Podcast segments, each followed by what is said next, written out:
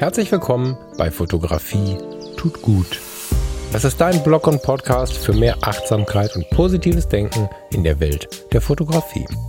Und wenn du magst, gern auch für mehr Achtsamkeit und positives Denken durch die Fotografie. Ich bin der Falk und freue mich diebisch darauf, gemeinsam mit dir über den ein oder anderen Tellerrand zu blicken.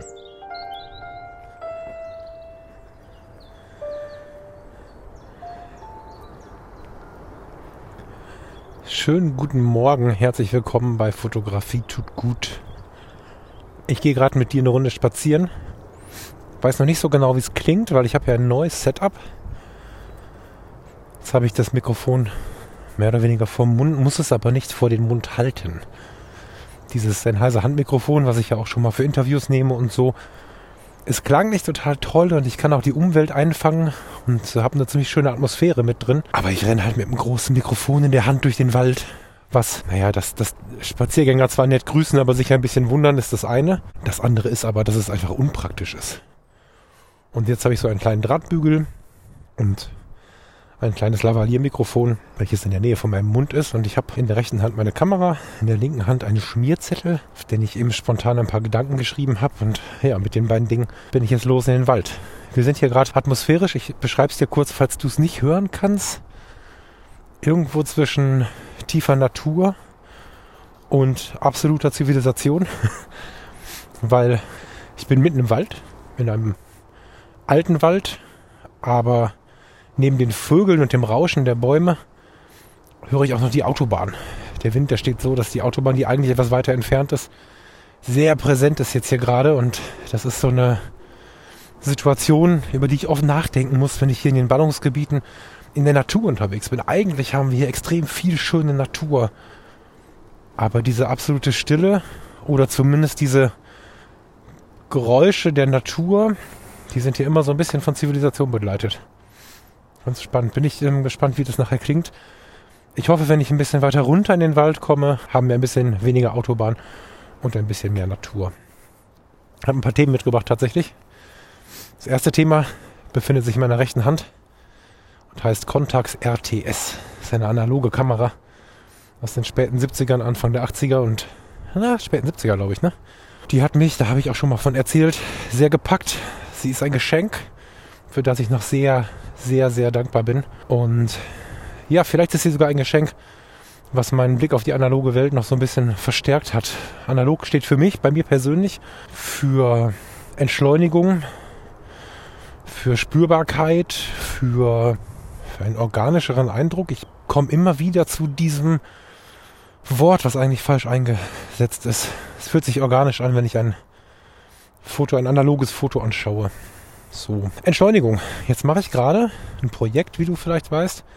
Das heißt 365 Tage in 52 Wochen. Das findest du auf falkfrasser.com. Und dieses Projekt hat eine gewisse Parallele zu dem Fotografie tut gut Freundeskreis, der ja im ersten Quartal 2022 noch gelauncht wird. Wenn du das hier hörst, vielleicht schon gelauncht ist. Je nachdem, wann du hörst. Und ja, dieses Projekt beschäftigt sich damit, wie kann ich denn die Vorteile der Daily-Fotografie, dieser 365-Tage-Projekte herausholen und hervorheben, ohne die Nachteile, nämlich diesen Stress, dieses Machen müssen, dieses Gebundensein, dieses Getriebensein, ja, zuzulassen. Also wie kann ich es Positive erleben und das Negative daran so ein bisschen wegschieben. Damit beschäftige ich mich auf meiner Seite, aber auch im Fotografie tut gut Freundeskreis, zusammen mit dir vielleicht sogar. Und da habe ich mir eine kleine Taktik ausgesucht.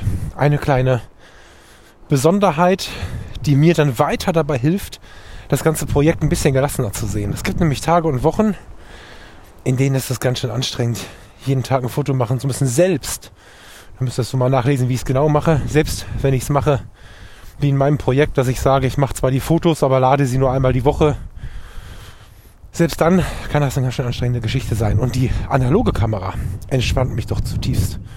Und deswegen habe ich mir in meinem Kopf die analoge Auszeit konstruiert, die gleich auf zwei Ebenen eine Auszeit schenkt. Ich habe gerade eine sehr bewegte Zeit. Wir ähm, sind in den letzten Zügen der Fotografie tut gut Community des Freundeskreises und es ist viel zu tun. Es ist auch viel privat zu tun. Ich muss ein paar Freunden und Freundinnen beistehen, die es gerade nicht ganz so leicht haben. Und ja, da ist halt eigentlich zu wenig Zeit. Der Tag hat zu wenig Stunden und dennoch bin ich gezwungen. Ich habe keine Alternative, irgendwie zwischendurch die Ruhe zu finden. Dafür ist das Projekt an sich schon ganz gut. Jetzt mache ich es mit der analogen Kamera in der Hand gerade diese Woche, weil es für mich die totale Entschleunigung ist. Wenn ich es diese Woche mit der analogen Kamera mache, heißt das aber natürlich, dass ich, wenn ich nicht selber irgendwie rumentwickeln und machen und tun möchte, was wieder ein riesiger Zeitaufwand wäre, dass ich am Sonntag nur verkünden kann, was ich getan habe und warum.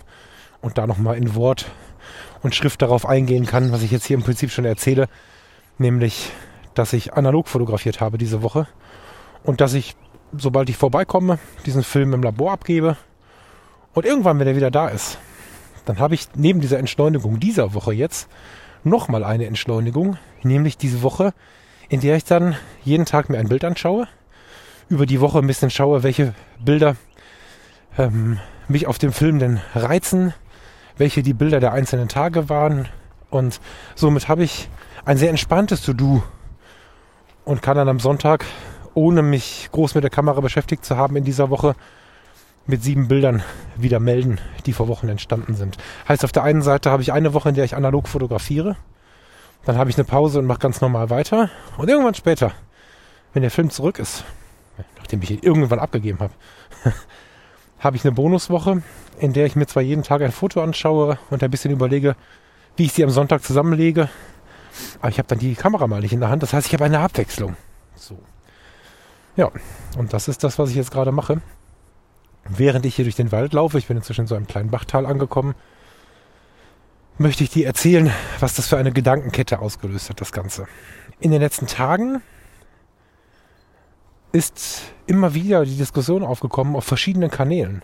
Ganz spannend. Ich hörte von Matthias davon, also der berichtete mir davon, nicht von sich selbst, sondern der berichtete mir davon, dass es immer mehr Menschen gibt, die sich derzeit hm, ein wenig beklagen, dass die Fotografie nicht mehr so viel Spaß macht, weil die Kameras technisch so gut werden. Es gibt dazu wohl auch ein Video von, von Stefan Wiesner. Ich habe es noch nicht gesehen, deswegen gehe ich jetzt noch nicht in die Tiefe. Wir besprechen das in der nächsten Woche bei den Fotologen mal. Nicht das Video explizit, sondern dieses Thema. Aber ich habe mich damit beschäftigt, für mich schon mal, was ist denn da los? Wieso macht denn die Fotografie weniger Spaß? wenn die Technik besser wird. Ich habe das nicht verstanden. So, also und dann habe ich mal drüber nachgedacht, wer denn warum diesen Gedanken hegen könnte und bin dann auf unsere Motivation gekommen und selbstverständlich ist es so, das habe ich dann sehr schnell gesehen, dass wenn ich an die Anfänge der Fotografie denke, da war es ja so, an die Anfänge der Digitalfotografie, machen wir mal einen Sprung. Da war es ja so, dass digitale Fotokameras ziemlich teuer waren und wenn du überhaupt eine besessen hast, warst du schon was Besonderes, weil du konntest dir sowas leisten. Wenn du dir das leisten konntest, hat das dazu geführt, dass du es bedienen können musstest. Und es war entgegen der vielleicht naheliegenden Vermutung gar nicht so einfach. So ein digitaler Sensor hat am Anfang nicht viel verziehen. Die Belichtungssituation, die ich jetzt hier gerade habe, ich stehe jetzt vor so einem kleinen Bach, also du ihn hören kannst, am Rande von einem kleinen Bach und hier ist nicht so richtig viel Licht gerade. Da hätte vielleicht der digitale Sensor dieser ersten Jahre, vielleicht hätte der schon aufgegeben. Das ist möglich. Und da war es eine Besonderheit, Fotos gut zu belichten, ein HDR herzustellen, mit der Bildbearbeitung umgehen zu können und so. Wenn du da Panoramen erstellen konntest und so, gehörtest du so ein bisschen zu den ja, zu den Pionieren der Digitalfotografie. Es gab endlich wieder Pioniere. Nachdem im Analogen eigentlich alles gerockt war, konnte man wieder Pionier sein. Und meistens war das, oder viel, spielte sich das auf der technischen Ebene ab. Und umso besser die Kamera wird, umso weniger bist du ein Pionier, wenn du das kannst, was die Kamera sowieso kann. Das heißt, der technikorientierte Fotograf, der als Bastler, was nicht bewertend und schon gar nicht herabwertend gemeint ist, seine Freude an der Fotografie hat. Als handwerklicher Hobbyist, der gerne was erschafft und bastelt und vielleicht wie es bei einer Modellbaubahn die gibt, die eher die Geschichte in der Stadt erzählen wollen, indem sie die richtigen Figuren an die richtige Stelle stellen. Gibt es auch die, die möglichst viele Weichen und Züge und so haben wollen. Das ist bei den Fotografen ja gar nicht so anders. Und die Technikorientierten bekommen natürlich immer mehr abgenommen. Also das iPhone, was ich in der Tasche habe, ich gehe mal ein paar Meter weiter. Das iPhone, was ich in der Tasche habe, macht äh, Belichtungen. das ist unglaublich. Ja, da ähm, haben wir uns Anfang der 2000er Jahre mit unserer Digitalkamera ganz schön für anstellen müssen, beziehungsweise es war so nicht möglich, dass das iPhone jetzt mal eben mit links macht. Und die Kameras werden immer besser. ISO 25000. Kein Problem heute. Das muss ich jetzt mal unfallfrei hier wieder, hier wieder hochkommen. So. Also, wir haben eine gewisse Unzufriedenheit bei den Technikern. Und witzigerweise, gleichermaßen ist das ja eine leichte Befreiung für die Storyteller. Also für die, sind es Storyteller, ist das Wort richtig? Hm, also für die, die mit der Fotografie eine Geschichte erzählen wollen. Dabei fiel mir Max Frisch ein. Ich habe nämlich, das ist eine total geile Verkettung, also was hier auf meinem Zettel steht, ist alles von der letzten Woche. Und das ist total schön, wie sich das so gefunden hat. Ich habe letzte Woche bei YouTube einen alten Bericht, nein, das ist ein altes, ein altes Interview gefunden. Ich weiß nicht genau von wann es war. Es war noch 4 zu 3 im Fernsehen. Irgendeine Talkshow. Bestehend aus zwei Personen, dem Moderator und Marcel Reich-Ranitzky. Und da gab es einen Einspieler von Max Frisch, und dieser Einspieler, der hat ein total schönes Zitat gebracht, weil da ist Max Frisch gefragt worden, warum tun Sie das? Also warum schreiben Sie Romane und so? Er war ja ursprünglich Architekt. Er hat ein großes Schwimmbad in München gebaut und diverse andere Dinge und ist dann aus diesem Architektensein zum ja, Autoren gegangen und war ja dann nachher wirklich fast zu 100% Autor. Und dann wurde er gefragt, warum tust du das? Und dann sagte er, weil es schwer ist, das Leben auszuhalten, ohne sich auszudrücken. Das war jetzt gar kein hervorgehobenes Zitat, sondern das habe ich so als Nebensatz in diesem Interview, was Sie kurz eingespielt haben, noch in Schwarz-Weiß, äh, total aufgenommen. Und habe sofort wieder uns Fotografen gesehen und habe in Max Frisch diese beiden Typen von Menschen gesehen, über die ich ja dann schon nachgedacht habe. Diese beiden Typen Menschen, die auf der einen Seite vielleicht techniklastig unterwegs sind, wie zum Beispiel der Max Frisch, der Ingenieur ist, Häuser plant und baut, Schwimmbäder äh, plant und baut. Oder der, der Geschichten erzählen möchte, wie der Max Frisch der Weltliteratur geschrieben hat. Und bei den Fotografen ist es ja ähnlich. Da ist der der Techniker und da ist der, der eher erzählen möchte oder erleben möchte. Erlebnisorientiert, ergebnisorientiert. Und die Kurve zu Max Frischs, äh, ich glaube sogar erfolgreichstem Roman Homo Faber, die ist jetzt ganz, ganz, ganz, ganz seicht und man ist sofort drin. Die Brücke ist kurz, man ist sofort über diese beiden Vergleiche auch bei Walter Faber. Walter Faber ist der, der Hauptdarsteller in diesem Roman und ich mag heute mal auf Homo Faber eingehen und überhaupt auf Max Frisch ein bisschen eingehen und habe dabei wohl die analoge Kamera in der Hand. Ich tue das in meiner analogen Auszeit, weil ich glaube, dass es gut ist, in unserem fotografischen Tun zwischendrin mal was anderes zu tun. Und ja, weil es heute so ist, dass ich die Analoge um den Hals habe und mal schaue, was mir noch begegnet. Vielleicht machen wir gleich zusammen ein Foto. Bis jetzt sehe ich noch nichts. Ich sehe den Wald vor lauter Bäumen nicht quasi. Ähm, werden wir mal sehen, was da los ist. Und ich lasse dann in dieser Auszeit mal andere Themen zu. Und ich glaube, dass wenn du auch nur einen Ansatz hast, so ein Storyteller zu sein, wenn du im Ansatz verstanden hast oder auch gefühlt hast, was da vielleicht in einem passieren kann, wenn man Max Frisch sagen hört, weil es schwer ist, das Leben auszuhalten, ohne sich auszudrücken.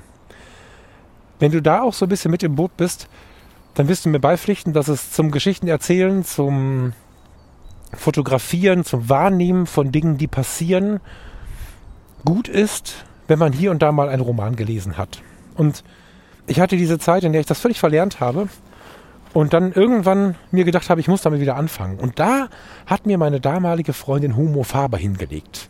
Und jetzt hast du vielleicht auch schon so reagiert. Viele von uns rümpfen die Nase und denken, uah, das muss ich doch im Abi lesen. Spannend ist, dass ich schon ganz oft mit so einem Kaltgetränk am Abend bekannten Freunden, Menschen, die ich auf Partys getroffen habe, wie auch immer gesagt habe, ja, du musstest es bestimmt im Abi lesen, lies es nochmal. Du bist inzwischen 25, 35, vielleicht bist du 45. Lies das nochmal. Und ich habe ganz oft die Rückmeldung bekommen, wow, danke schön. Und am Ende war es auch das, wie es mir passiert ist, weil das Buch hat mir meine Ex-Freundin hingelegt.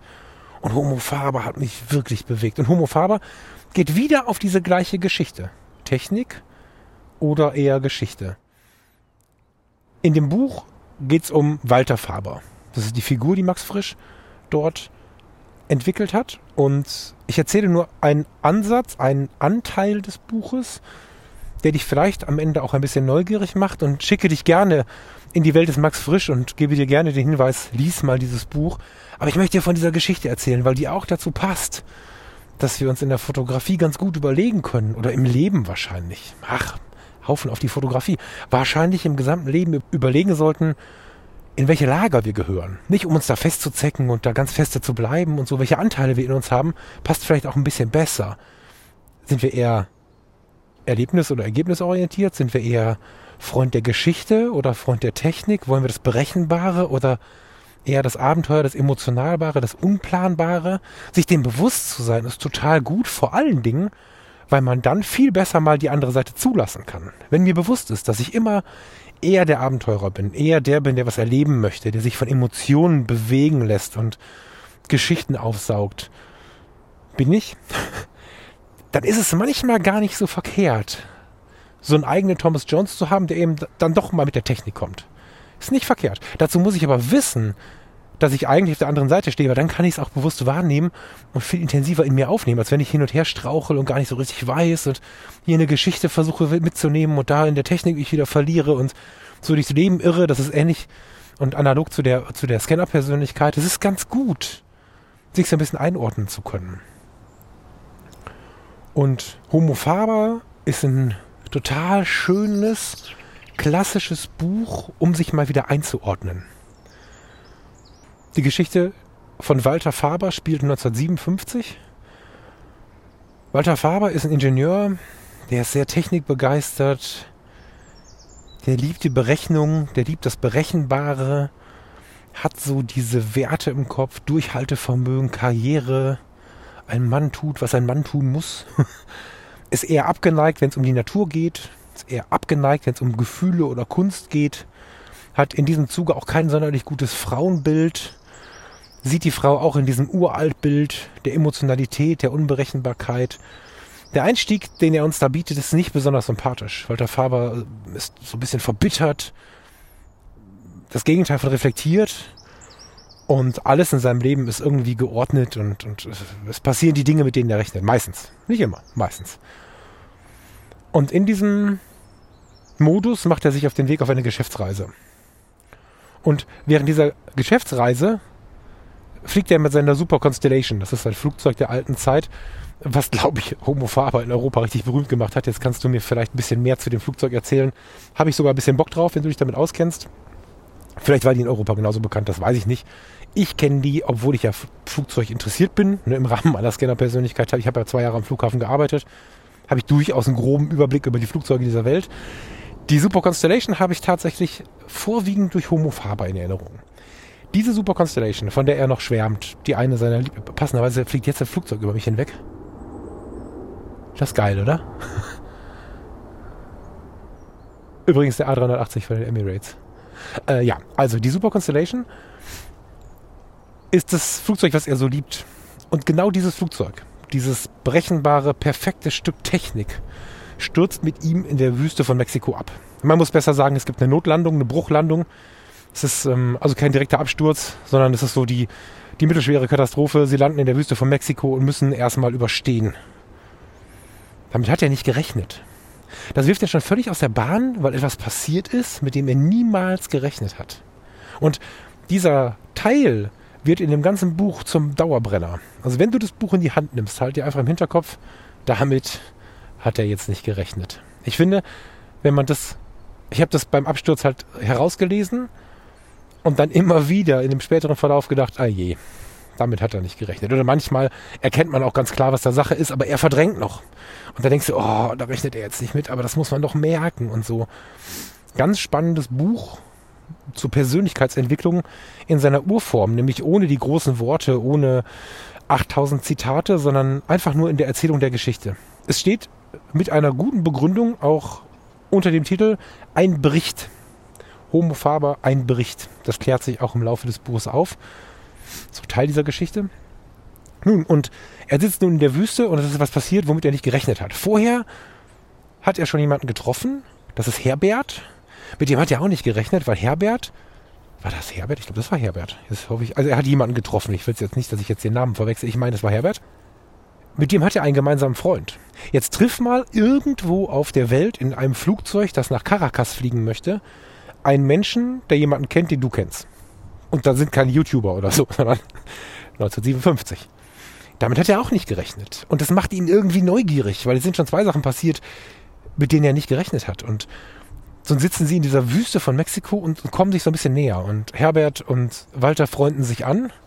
Und es passieren ab diesem Moment relativ viele Dinge, mit denen er nicht gerechnet hat. Und es sind Dinge dabei, es geht um Liebe, es geht um Leidenschaft, es geht um alte Liebe, es geht um diese tiefen Gefühle. Hast du noch tiefe Gefühle in dir aus alten Zeiten? Und ich meine es gar nicht unbedingt das, woran man zuerst denkt, die alte Liebe, die große Liebe, sondern so, so einfach so Dinge, die immer wieder hochkommen. Davon sprudelt dieses Buch, na, sprudeln ist falsch. Es knistert so ein bisschen. Und ab diesem Moment passieren ganz viele Dinge, mit denen Faber nicht gerechnet hat. Und viele Dinge tun ihm teilweise sehr weh. Viele Dinge schütteln seine Grundfesten. Und er sagt zwar nicht, ich habe Unrecht, aber langsam beginnt so eine Veränderung. Während er noch in den Flieger eingestiegen ist, mit der festen Überzeugung, ich ziehe meinen Auftrag durch, ich mache diese Geschäftsreise, sitzt er, nachdem sie aus der Wüste gerettet worden sind, mit seinem neuen Freund Herbert, der der Freund von dem alten Freund ist, in irgendeinem Jeep auf dem Weg in den Dschungel. Er hasst die Natur, er hat Angst, er fühlt sich unwohl. Aber er macht dieses Abenteuer mit. Das hätte er vor dem Flugzeugabsturz nie gemacht. Weiter hinten im Buch trifft er Sabit. Und Sabit, das kann ich jetzt gar nicht erzählen. Da geht es dann um die Liebe. Da geht es dann aber in so einer abgefahrenen Art und Weise um die Liebe, auf eine so tiefe Art und Weise, das ist äh, nicht zu erzählen, das kannst du dir nur in dem Buch durchlesen. Aber das, das ganze Ding bewegt einen Mann, der stark überzeugt davon ist, die Technik haben zu wollen, der Technik vertrauen zu wollen, vielen anderen Dingen, die nicht berechenbar sind in seinem Weltbild, nicht zu vertrauen, bewegt ihn zu immer mehr Geschichte, zu immer mehr Erleben. Und am Ende findet er den Weg, das finde ich unfassbar faszinierend, findet er den Weg in Richtung Emotion, Achtsamkeit, Abenteuer. Er lebt im Hier und Jetzt. Da steht nicht Achtsamkeit in dem Buch, aber da steht mehrfach, dass er jetzt im Hier und Jetzt lebt, dass er sich mit der Natur verbunden hat. Und ja, ganz am Ende, wir lesen nämlich die ganze Zeit seinen Bericht, wir lesen seine Aufzeichnungen oder dieses Buch wird aus seinen Aufzeichnungen heraus erzählt. Und irgendwann am Ende wissen wir gar nicht genau, hat er das jetzt überlebt oder nicht.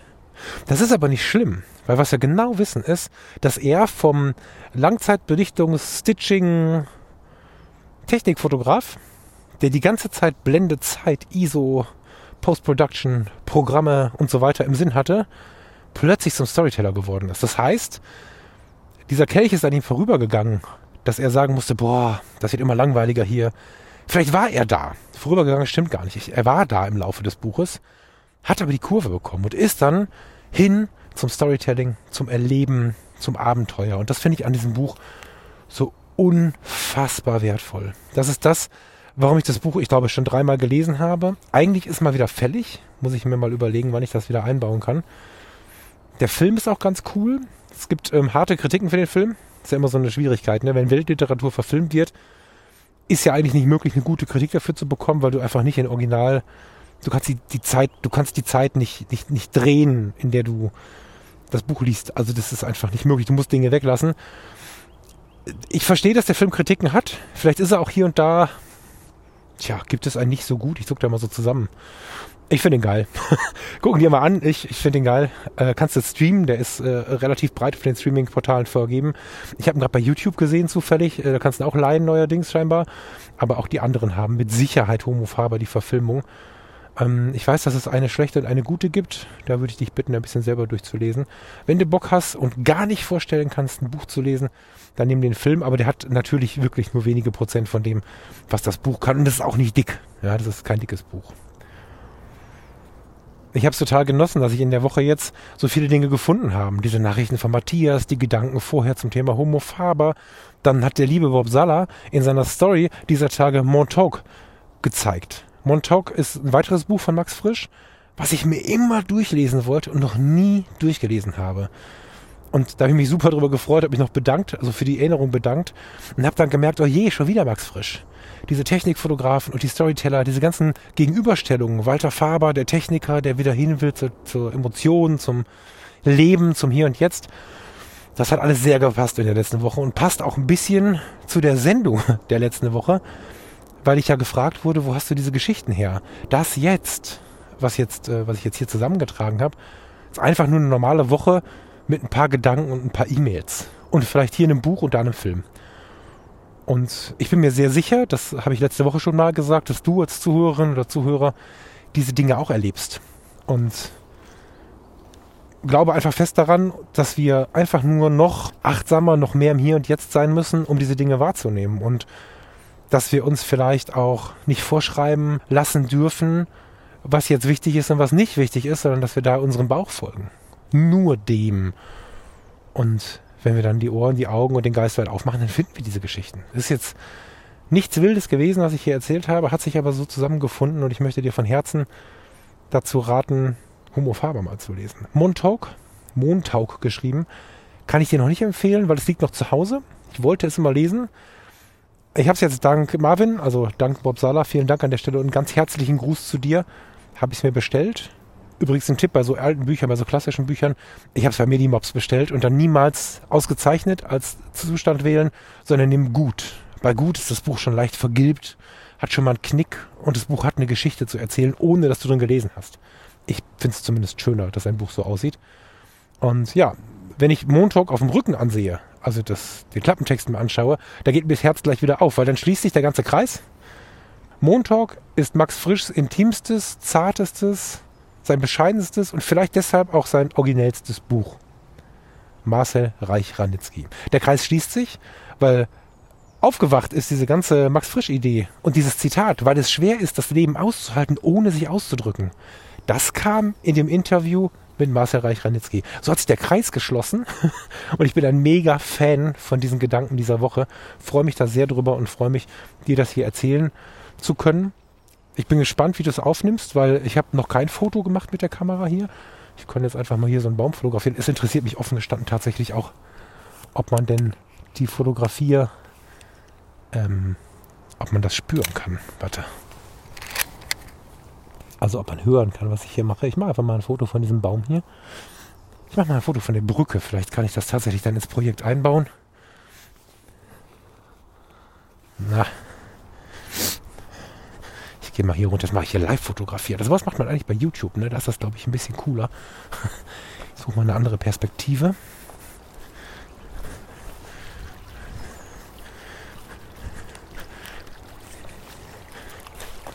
So.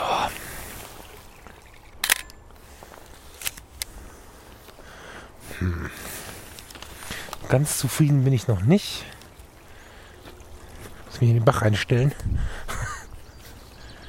Das ist ein Rinnsal, das nehmen wir jetzt mal mit. So. Ist das Foto für heute auch im Kasten? Ich wünsche dir von Herzen ein schönes Wochenende oder wenn du es später hörst, eine schöne Woche. Vielleicht schaffst du es ja noch, vielleicht hast du Humorfarbe noch im Schrank. Im Zweifel deine Eltern oder Freunde von dir fragst bei Social Media. Wünsche ich dir eine schöne Zeit und freue mich darauf, nächste Woche wieder am Start zu sein gehe jetzt hier meinen Weg noch zu Ende und genieße ein bisschen die Stille im Wald. Langsam werden die Vögel auch lauter als die Autobahn. Wir lesen uns entweder im Fotografie tut gut Freundeskreis, wenn der zu diesem Zeitpunkt noch nicht eröffnet ist, kannst du bei fotografietutgut.de den Monatsbrief bestellen. Dann wirst du es nicht verpassen, wenn es losgeht. Dann hören wir uns nächste Woche wieder. Ja, hab eine gute Zeit und bis bald, wenn du magst. Ciao, ciao.